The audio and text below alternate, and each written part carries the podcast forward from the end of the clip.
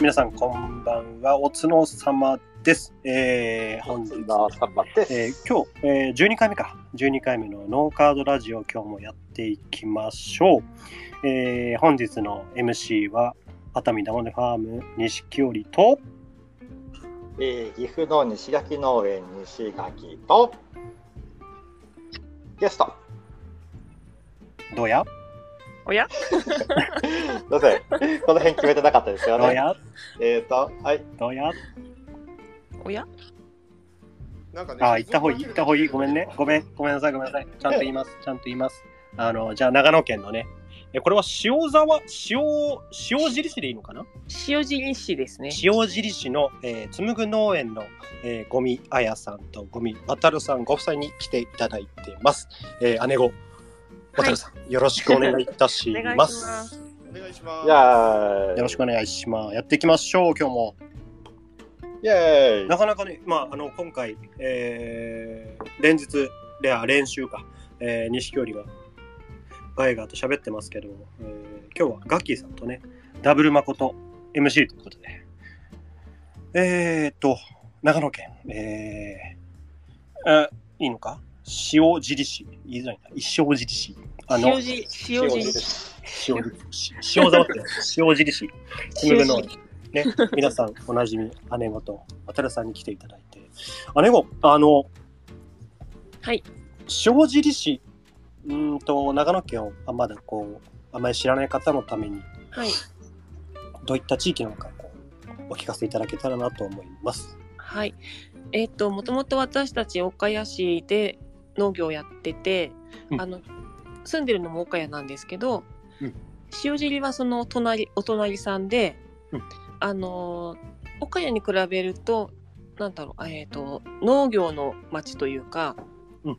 えっ、と、岡谷市はもともと工業が盛んだったんですけども、塩尻の方はもう本当農業中心っていう感じで、うん。えっ、と、宿場町ですね。宿場町でもあります。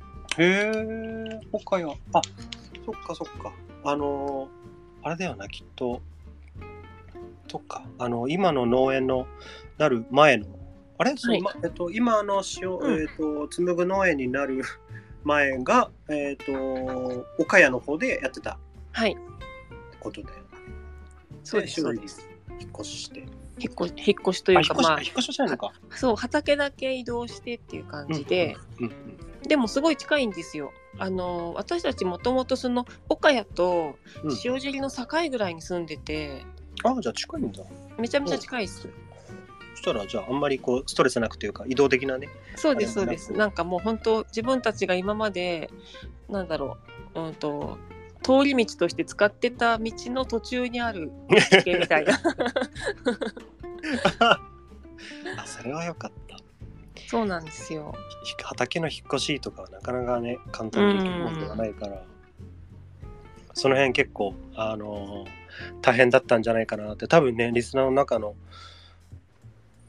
ねあのー紡ぐ農園さんのファンの方とか教えの方は多分どういった苦労があったとかとかってのも知ってるかとは思うんですけども。はい。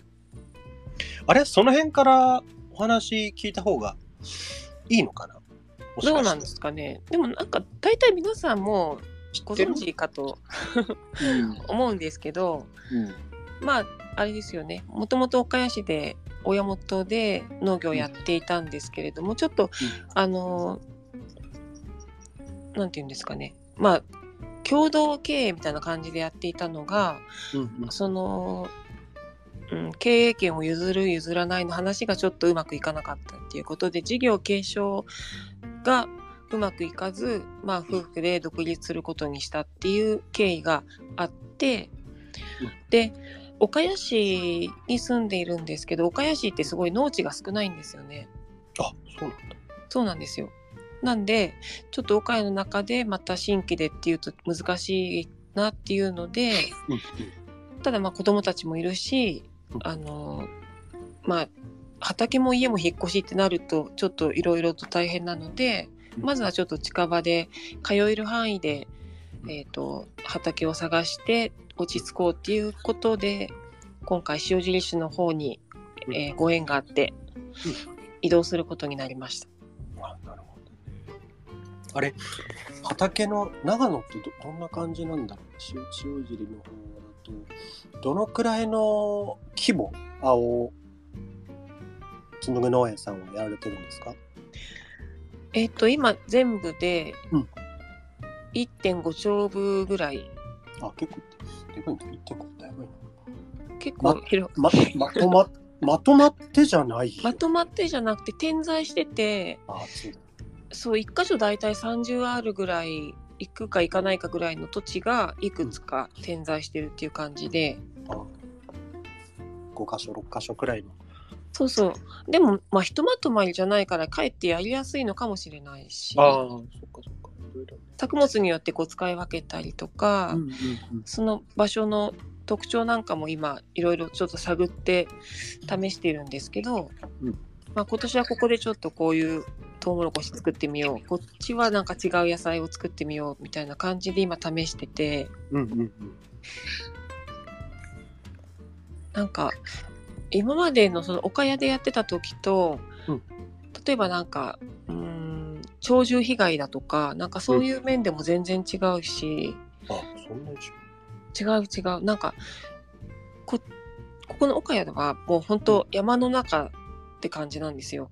うんうんうん。だから獣もすごい多いしいろんな種類の獣たちがうん。日々、あの庭に遊びに来るみたいな感じの 環境でやってるんですけど塩尻の方は本当にもう本当にこう広い農地、うーんとなんて言うんですかね。もう本当農業地帯の中の一角みたいな感じで。周りがみんなもう本当にプロの農家さんたちばっかりに囲まれててうんうんうん。なんか本当にすいませんって感じでやってます。うん。あれ？じゃあそあのそっちの塩尻地区っておどどっちだと？あのー作ってるどんな作物が、あのー有名とかいろんな作ってるものがもしなんかあれば。そうですね。えっ、とレタスが多いです。レタスとか長芋とか。長芋？あ長芋も。長芋は結構ね長野県あの特産というか、結構作ってる方多くてえっ、と長野県の山形村っていうところが結構うん。あの有名ではあるんですけど、はいはい。えっと、山形村はね塩尻よりもうちょっとうんと北西になるのかな？私ちょっと、あの社会苦手なんで。え こっちが喋った方がいいな。本当？そうレタスが多いですね。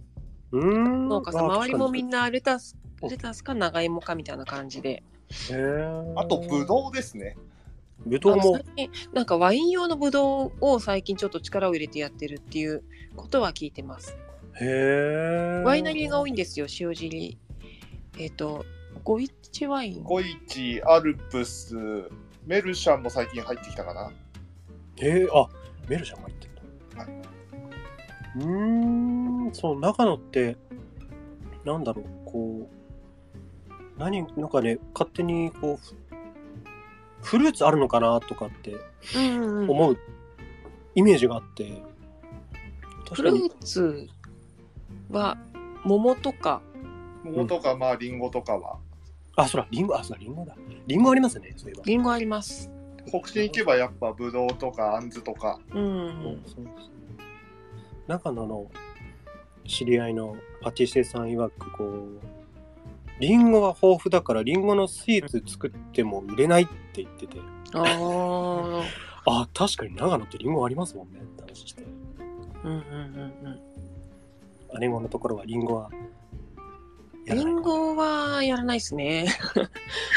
果物は多分向いてないんじゃないかな。向いてないとかちょっとよくわかんないけど なんか大変そうです。へえあそうその辺結構面白いですよね。この農家普段こうやり取りしてる農家の中で、うんうんうん。全然ねあの畑も違えば地域も違って作る作物も違うから、それってどうやって作るの？とか。うんうん。結構情報交換そうあったりして、でもそんな中でもなんだろうこうねもともとの何？今今でいうこう産直って言われるはいサービス、直販サービスの中でもともとね、チャンピオンを取った。いやね申し訳ない。ありがとうございます。いや、あれ取るの、なかなかですよ。本当に。全国のね、まだうん聡明期というか、なんだこう、サービス自体が立ち上がったばかりの中でもあったんだけども、ではいそれでも、ね、安定してお客さんから注文が入って、あれだけの、うんまあ、特にね、あの、60サイズで詰める、あの、あのサイズをあれに詰めると、ありがとうございます。形は形はどう考えてもおかしいんだけどあの技術とクオリティを持って全国のお客さんたちを満足させてきた数のその中のキングってことだからすごい。いことだと僕は未だに思ってますけどね。まあでも今だいぶ登録されてる方も増えたし、うん、なんかもう霞んでますね。だいぶ。いやいやいや いやいや皆さんすごくてうん。だってそんな中でうんね、姉子のああここで姉子って言ったらあんまりあれだよね。えっと紡ぐ農園さんの、はい。あの ね。急にあのよそ行きよそ行き。あそうそうそう。一一応一応ね一応ね。あの面前ですかね。あの皆さんね。あのなんだっけ。年間を通してだっていろんな、何種類やってんのってそういえばあい改めて、えー聞きたかったんですけど。えー、何種類ぐらいかちょっと数えたことがなくてわからないんですけど、毎回ね、あの、やりたいやつをやっちゃうんで、うん、毎年違うかもしれないどんどん増えね。てきちゃうっていうのが。ああいやだってまだそんなにねそんなな少量多品目って言われるはい。やり方ってうん。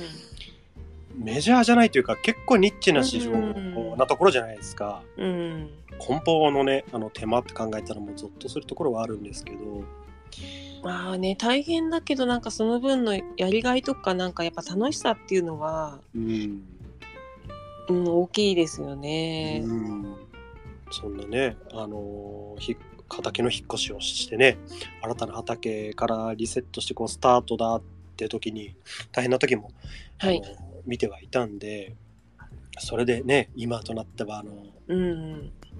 紡ぐ農園さんの作メインのあの推しの作物とはい。いえば？と、物干しですよね。そうそれがごめんごめん。あれ？超誘導しましたね、今。え？めっちゃ、めっちゃ誘導しましたね。いやいやそのね いやあのトウモロコシをはい。ね元からあのー出来栄えとかをね知ってたうん。身としてはリセットして再スタートからのうん。今ちょうど旬を迎えたんですそうよね。なんですよ。これ、まあ、まだまだこれからっていう感じではあるんですけど、まあ、正直、なんか今年1年は、うんまあ、下積みの年だと思っていたので、うんなんだろう、なんか実験、実験っていうか、そういう気持ちでいろいろ作物を作ったんですよ。うんうんうんただなんかその、えっ、と、契約した畑がもう、本当に去年の秋うんまで使ってたような畑で、うん。なのでその知力があってうん。肥料もしっかり入ってるし、うん。すごくいいところにあの偶然ご縁いただいてお借りすることできたんでうん。あのそうじゃなかったらこんな風には言ってないっていう感じで、もう本当にあのいろんなご縁にもう感謝しかないっていう感じですね毎日。うん。引き寄せた感は否めないのかな？やっぱりねあの頑張る人っていうかこうなんだろうな活動なのかその人柄なのかはわからないけども、なんかそういう人のところにそういったこう条件のいいとかいいものって集まってくるんじゃないかなって気はしますけどね。姉子のあれを見てるとね。ありがとうございます。ちょっとね、あの、いきなり紹介から急に話に入ってしまいましたけども、あの、ノーカードラジオ、えっ、と、ハッシュタグ、ノーカードラジオをつけて、えっ、と、ツイートしていただけましたら、えっ、と、コメントでね、読ませていただいて、質問とかね、えー、ゴミさんご夫妻にご質問とかもしありまして、今日こういうの聞いてみたいとか、何が旬なのとかご質問とかありましたら、ハッシュタグ、ノーカードラジオをつけてご投稿いただけたら、えーはいコメント読ませていただきますので、皆さん、ぜひコメントいただけたらと思います。はい。ぜひぜひ。はい。質問があります。はい。はいまさかのタグ、タグでいいですかお願いして。え？あれですよ、もうタグ、タグ出しでいきますよ。僕タグで、いや、もう、えタグ、タグで？タグで。マジっすか？じゃあちょっと今から打ち込みますね。え？はい、声でお願いします。あれですよ。ちょうど、ちょうど今日、はいはい。あれですよ。あの、あやさんたちからうん、トウモロコシが届いたんですよ。まさに本当に今日、うん家に帰ったら、ドーンと。うんで、これ、やっぱみんな気になると思うんですけど、新鮮なトウモロコシって、どの食べ方が一番うまいんですか？ああ、聞きたあい。聞きそ。れはもうもちろんですまあ、ねちょ。っとやっぱり、あの、あれですねちょっと個人的にその日が経っちゃうと、もうやっぱうん塩茹でとか、そういうのがやっぱどうしても定番だと思うんですけど、この取り立て新鮮の直送トウモロコシ、ほやほや、ほやほやの。ほやほや。まあすでにもうレンチンして食べちゃったんですけど、もうレンチンして1本食べちゃったんですけど、何かちょっとおすすめのものがあれば。さはい。あの、トウモロコシはね、取った瞬間からどんどん鮮度が落ちるので、うんあの、多分皆さんのお手元に届くのが、まあ、朝取りするので、もちろん24時間は経ってしまうんですけど、それでも翌日には手元に届くと思うんですよ。うんうん。で、まずやっぱり、あの、剥いてそのまま生で食べてもらいたい。うん。まずは。うん。ただなんかその、やっぱ生で食べるっていうのは、うん。あのーどうしてもやっぱ鮮度が命ですので届いたその日、うん、長くても翌日までっていう感じですかね。冷蔵庫で保存してもらって、でその生でも食べれるっていうそのうん。食感とかそのみずみずしさだとか、あ取れたてのトウモロコシやっぱスーパーに並んでるのとは違うなっていうあうん。農家さんから直接届いたんだっていうその、うん。まずその新鮮さだったりうん。取りたてのそのフレッシュ感っていうのをうん。味わってもらいたいです。あー素晴らしい。あれ？だあれ？西垣さん、さっき茹でたって言ってませんでした？はいはい。レンチン？レンチンしました。生で食べなかなんったんですか？かあのこれ生ではちょっとあの今日食べなかったです。あダメのですね。温かいトウモロコシが食べたかったです。ダメですね。ダメですトウモねそれはロコシは。すいません。あのあのこれ終わったら生で。生です。いや、本当に、これはあのね、枝豆とトウモロコシほどね、鮮度がガーンと下がるものはないからね。そうですね。トウモロコシは、でもちょっとあの、うんはい、言い訳だけさせてください。あの去年は生で食べました。あ、違う違う、そうですね。じゃあ、その生の美味しさを知りつつの、生の美味しさは知りつつ、ちょっと今日はあの冷房が効いてたんで、ちょっと肌寒くてね。肌寒かったんで、あの、あ、じゃあセーフ。はい本当に、あのね、あのーゴミさんのおっしゃるように、トウモロコシのうん。鮮度命、本当に生で食べるとね、本当にわかるよ。みずみずしさと、はい。うん。あの、何、歯触り、あと、あの、あのガツンとね、舌先に触る甘みがね、俺は知っちゃって、知っちゃってるんだよね。でも確かに甘めっちゃ甘かったですえ、ね。トウモロコシって生で食べれんじゃんっていう、あの、うん。インパクト、うん。はい。あれはね、やっぱりこの現代的なさ、この産直あの農家さんからの直送のね、サービスを利用できるメリットっていうか、こう時代、こう強みだとも思ってるから、そうですね。本当にそれはね、もうやっぱ直売所でも結構やっぱ取り立てのものってうん、意外と少なかったりするし、うん、うん、うん。もう本当にね、その畑から取ってそのすぐのその鮮度をまずうん。もう本当に知ってほしいと思います。うん、あのそうね、全国的なね、この流通乗っけるってなったら、どうしても難しいところはあるんだけども、うん。だからこそね、この産直のサービスが、ね出てきた中で、そのそのうまさのピークをドカンと当てられるっていうのは結構な、作物的な扱いとしては難しい部類にも入るんだけども、その分、うまさをね、あの伝えられる作物の一つじゃないかなと思うので、そうですね。今の旬の。あそれ、はい、はい。それが農家直送の醍醐味ですよね。そうそうそうそう、う。んそれ結構一番出やすい品種作物の一つじゃないかなとも思うんですよ。そうです。だって、で、今の生の、はい。生の、生で食べるやつの関係で、えっと、N さんから質問が来てまして、はどの品種でも生で食べていいんですか？ああ、品種によりますね。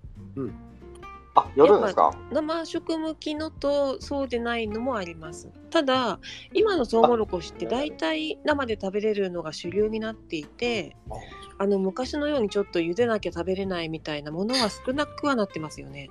うんうんううん。ん。そうなんですね。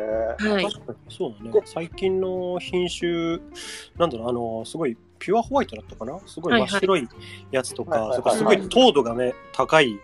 なんかその代わりすごいデリケートになったところがあるあるから、そうですね。それはあります。だから、だだからなおさら最近の最新品種とか、結構作ってるものだと生食が向くのかもしれないですね。うん。前昔の。でちなみにその、まあ、生食をギリギリまでその引っ張るっていうか、うん美味しくいただくために、はい。トウモロコシの要は保存方法って、はい何が一番いいんですか？あよくあの、うん。あ、そうですね。えっ、と、ちょう、ちょうど深沢ファームさんも今質問来てまして、はい葉物野菜とかだと、うんあの、水につけてから、あの、包装？はい。して冷蔵庫保存がいいって聞きますけど、はいってね、はいトウモロコシはどういう風にしたら鮮度が保てますか？って。うんトウモロコシはね、あのー例えばその収穫して、そのまま放置しておくとどんどん皮がねカサカサカサカサになっていくんですよ。なんでまず乾燥を防ぐっていうのが一番大事でうん。でまず冷やすことですねうんうんうんうん。あのねはいはいはい。トウモロコシは収穫してもずっと生きてて、うんエネルギーをね発散してるんですよそこではいはいはい。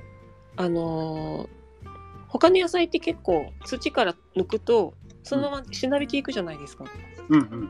でもトウモロコシってずっと生きてて呼吸してて、うんその分エネルギーを使っちゃうので、うんあの発熱するんですよね自分でへえ。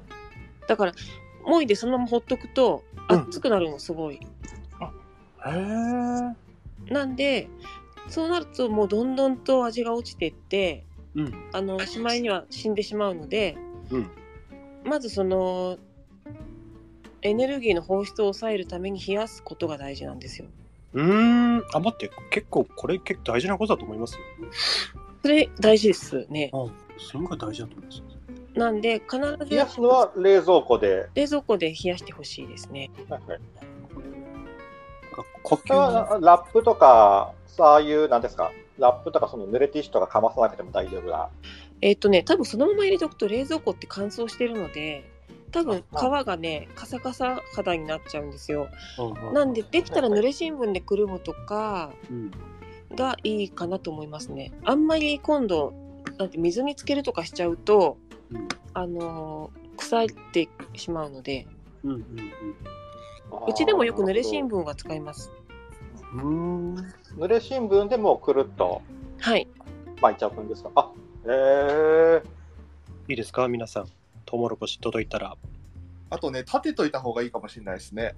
た縦に保存しといた方が。うーん。よく台風とかでトウモロコシ倒れちゃうじゃないですか。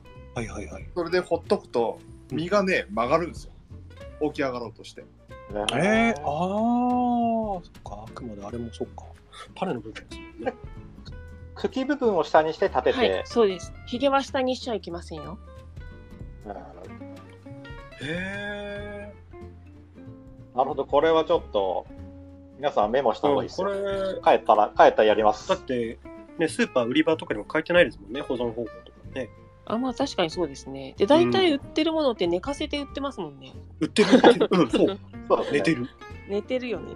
本当はうちらも発送するときは立てて、ちょっとね、やりたいんだけど、今ちょっとそこまで追いついてないんで。ああ。なんで、トウモロコシの農家さんは多分ご存知だと思う。みんな、あの、こう立てて発送できるような箱を使われてる方がほとんどだと思うんですけど、うんうちちょっと今年はまだ、あのー下積み段階なので、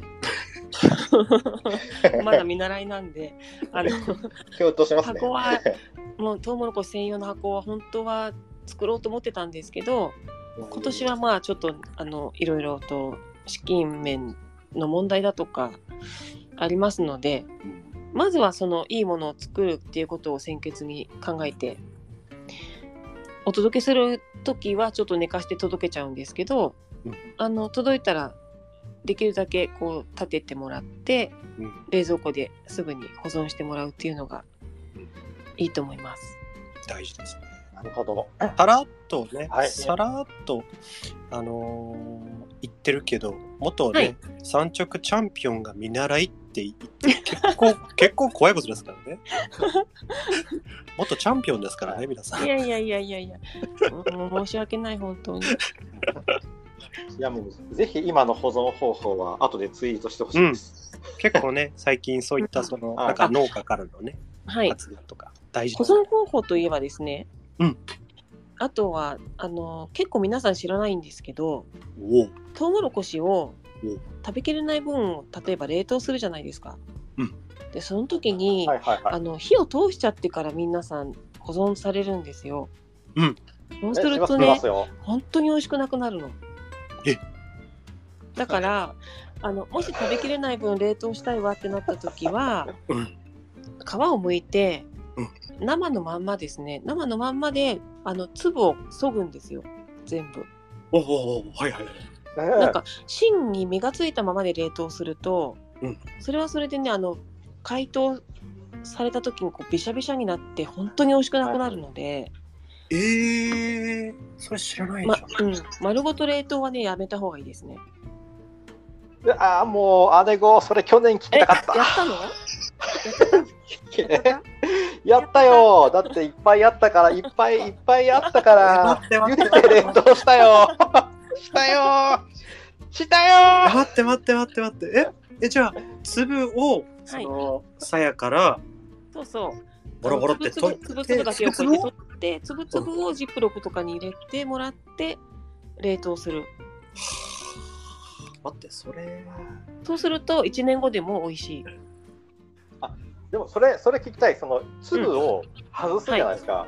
僕、あの、その茹でたトウモロコシ粒外して、よくあの、かき揚げっていうか、はトウモロコシの揚げっていうんですか、たりするんですよ。うん、でも、あれ、粒外すのすんごいめんどくさいけど、あれなんか上手に簡単に手際よく外せる方法とか道具ってあるんですか？道具はね、一応ありますよ。あの、トウモロコシピーラーっていうのがあって、あるんだ。なんかちょうどこの粒の幅に刃が、知らない。そうなってて、トウモロコシにこう添えて、スッてやるとそげるんですけど、私はそれが非常に使いづらくてですね、あ、だダメなんだ。そう、私は包丁でやってしまいます。ああ。え、でも包丁でやるとなんかすごい身ももげません？ん？え、なんか結構ほ僕もめんどくさいで包丁でやるんですけど、なんかスピーまあちょっとね粒が切れてしまうんですけど、そうなんですよ。だけどね、あのピーラーがね、どうなんだ皆さん使ったことあるかなトウモロコシピーラえ、それ長野限定品ー。じゃないと思いますよ。ダイソーとかにもよく売ってて。全国区だと思うけど。長長野どんなとかと思ってるんでマジですか？すいません。怒られます。一人に一本持ってるんですね。マイマイピーラー。ママイイピーラー。マイピーラ なんならうち3台ぐらいあるもんね、ピーラー。ー。ねえ。100均ですか ?100 均見てこ100よ均でも売ってますね。どえ、どんなやつなんだろう？なんか、ピーラーの粒そぐから。ピーラーのその刃のところが、うん。ちょうどこのう。ああー、はいはい。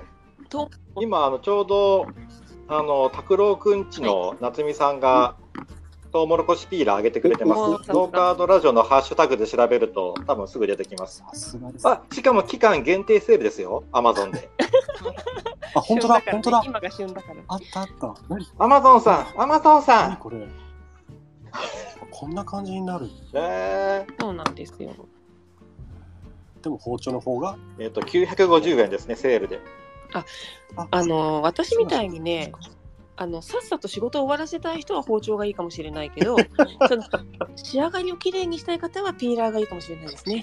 あー性格によりきりね。はい、そうです。なるほど。なるほどね。で、まあ、粒にしてはい冷凍して、その粒を今度茹でればいいんですか？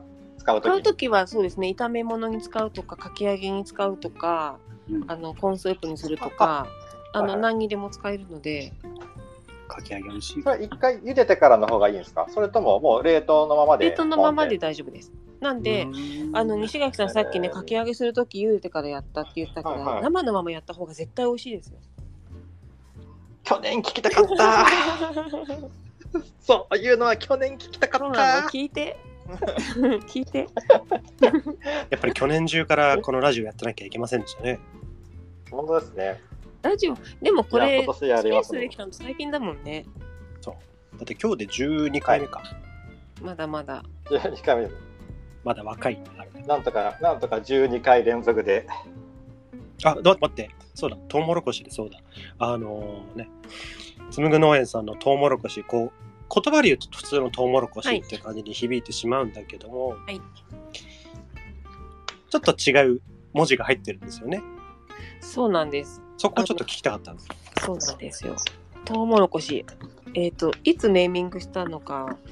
2019年頃だったかな。多分、初めて出品した時はこの名前じゃなかったと思うんですけどうんなんかねよく食べたお客さんがこれ砂糖かけてるでしょって言うんですよ。絶対砂糖かけてるよねってみんなが言うから そうなんだ。そんな風にみんな思うんだなと思ってうん。トウモロコシ砂糖とうん。かみたいな感じでその砂糖の糖をトウモロコシの糖とかけて、うん。えっ、と砂糖の糖と書いて糖、うん。えーひらがなでもろこしでトウモロコシという名前で今は販売しております。そう、これすごい、これなんだろう。なんていうのかな。まあ生でね、食べたことある人間からしてもそうなんだけど、この名前すごい秀逸だなって思って。あのーマジセンスいいっすねこれ。ああもっと言って。あ。よくあのあやさんごめんなさい。は何ですか？なんかあのトウモロコシすごいセンスいいと思いますけど、はい。うんちょっとあのやぶなことを聞く輩がいまして、はいはい。誰だこいつ？なんかあのオクラの奴隷さんあミナトンさんだミナトンさんがはい。ミナトンさんという方がトウモロコシの品種ってなんだろうっていうやぶなことを聞いてくれたんですよそれはね企業秘密ですよそこは。ああ、やっぱり。ですよねそりゃそうだよ。それは企業秘密ですよもうミナトンさんそれダメですよミナトンさん。もうトウモロコシという名の品種ですから。あですよねそうですそうです。多分それ聞いて TikTok で発表しようとしてますよね やりますやりますね。この人は。あ、だから TikToker もはうすぐすぐバズらせようとしますからねすぐネタにこうし。はい、みなとんさん、はい、企業秘密です、みなとんさ ダメですよ。トウモロコシはトウモロコシとです。とトウモロコシがもう私たちのブランドですから。うん、素晴らしい。ん。はい。そうです。あのもともとあれなんですよ。よくうん。青山とかその都内のマルシェとかに出店してたんですけど、コロナが出る前には。うん、青山の。青山にうん。行って販売してたんですけど、その時にですね、やっぱりまあ生で食べれるトウモロコシって結構もう一般的になっていて、うん。どうしたらそのやっぱりこうインパクトとかお客さんに対してのなんていうんですかね第一印象印象づけるその名前というかキャッチコピーとしてうんどういうものがいいだろうって考えた時にその「糖」っていう字が出てきたんですよね。うんうんうん。一番そのパッと見てあもう連想するじゃないですか糖って見た時にあうん。もう糖分の糖だし砂糖の糖だし、うん。これは甘いものだなっていう認識があの多分脳内変換されるのでうん。うん。これがすごい名前を思いついたと思ってそこから使うようになったんですよ。うん。本当に、そもそういう本当言った、ネーミングもっと言った方がいいです。ああ、本当好きですね。一発で響きはトウモロコシだけど、字面がこのトウモロコシはマジでうん。すごいセンス。うん。ありがとうございます。もう本当に。これ以上言うとちょっと調子乗るんじちゃない？なみに、旦那さんからでもこれ、要は、品種は企業秘密じゃないですか。はい。うんそのただ、そのトウモロコシのブランドにするために、何か特別な栽培方法とかを試したりとかしてるってことですか、あの特別というかですね、あの私たち動物性のうん。えっ、となんていうの？堆肥？うん。っていうのは今使ってなくって、うん。やっぱ有機物はい。をこうどんどんと畑に入れて、うん。あのこう微生物の活動を活発にさせることで、うんあのやっぱ土壌を良くする。でやっぱ野菜の味って土で決まると思っていて。うんうん。でなんでかっていうと私埼玉出身なんですよね。うん。でうん。やっぱ埼玉で食べてたうん。野菜の味と、うん。今この長野県で食べてる野菜の味って、うん。本当に違うんですよ。埼玉の農家の人に失礼じゃないか？大丈夫か？